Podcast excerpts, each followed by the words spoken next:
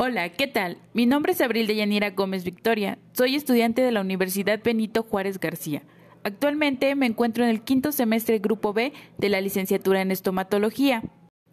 Como herramienta de aprendizaje de la materia de Medicina Estomatológica 2, impartida por la doctora Claudia Guzmán Juárez, les estaré hablando acerca de un tema de la materia. El tema del que estaremos hablando es pulpitis. Y bueno, ¿qué es o qué se entiende como pulpitis? Esta es la inflamación de la pulpa dentaria.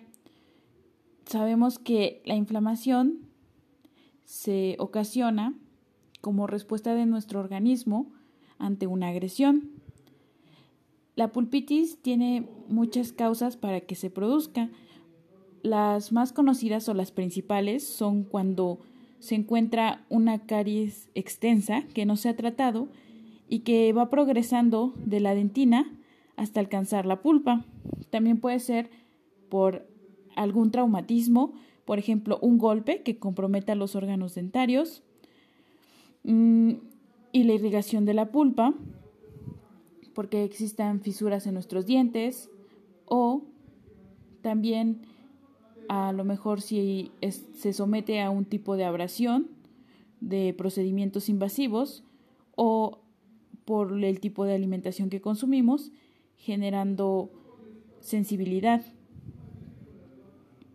Debido a que la pulpa no se encuentra expuesta, la manera en la que se puede diagnosticar principalmente es a través de los signos y síntomas de la pulpitis, el síntoma principal que la pulpitis presenta es el dolor y puede ser un poco o muy intenso.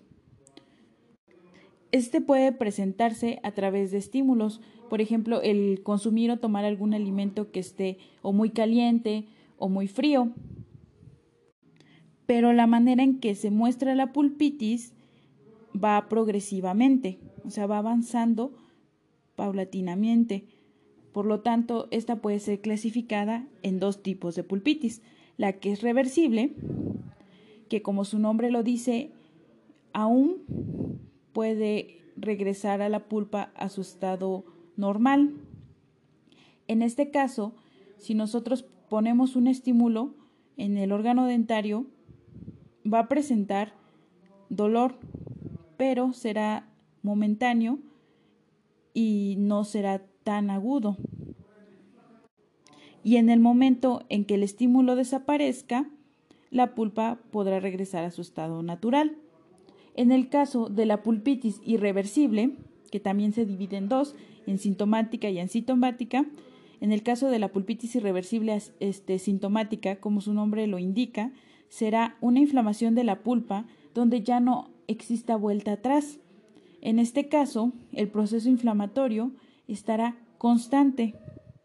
Entonces, se presentará cuando se encuentren los estímulos, pero también aparecerá repentinamente, de la nada, porque ya la inflamación está provocando presión. Por ejemplo, eh, como está presente en los cambios de temperatura, que el paciente indique que tenga mucho dolor durante la noche, porque el cambio de temperatura hace que la presión aumente.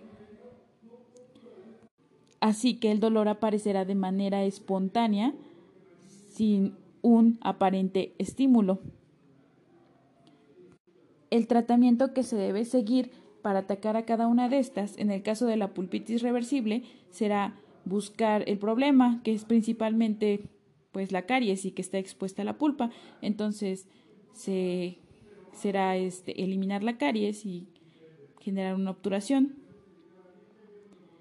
Y ver si esto hace que al realizar un recubrimiento pulpar pues ya regrese a la normalidad.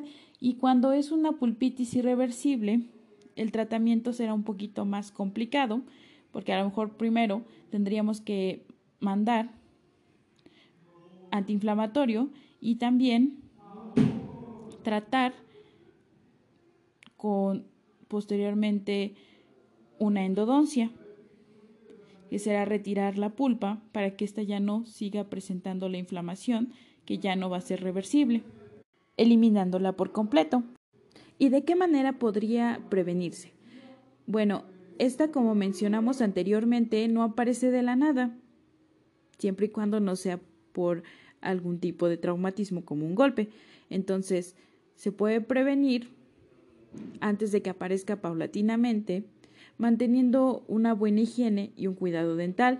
Así estaremos alerta de cómo se encuentran nuestros órganos dentarios antes de que llegue a exponerse la pulpa y tratar de mantener las estructuras dentarias lo mejor posible. Es importante prevenirla y tratarla no simplemente por el hecho del dolor que ocasionará, sino que podría generar complicaciones de pasar de una pulpitis hasta llegar a una necrosis pulpar que más adelante podría convertirse en un absceso apical. De manera general, eso sería todo de lo que hablaremos hoy acerca de pulpitis. Muchísimas gracias por su atención.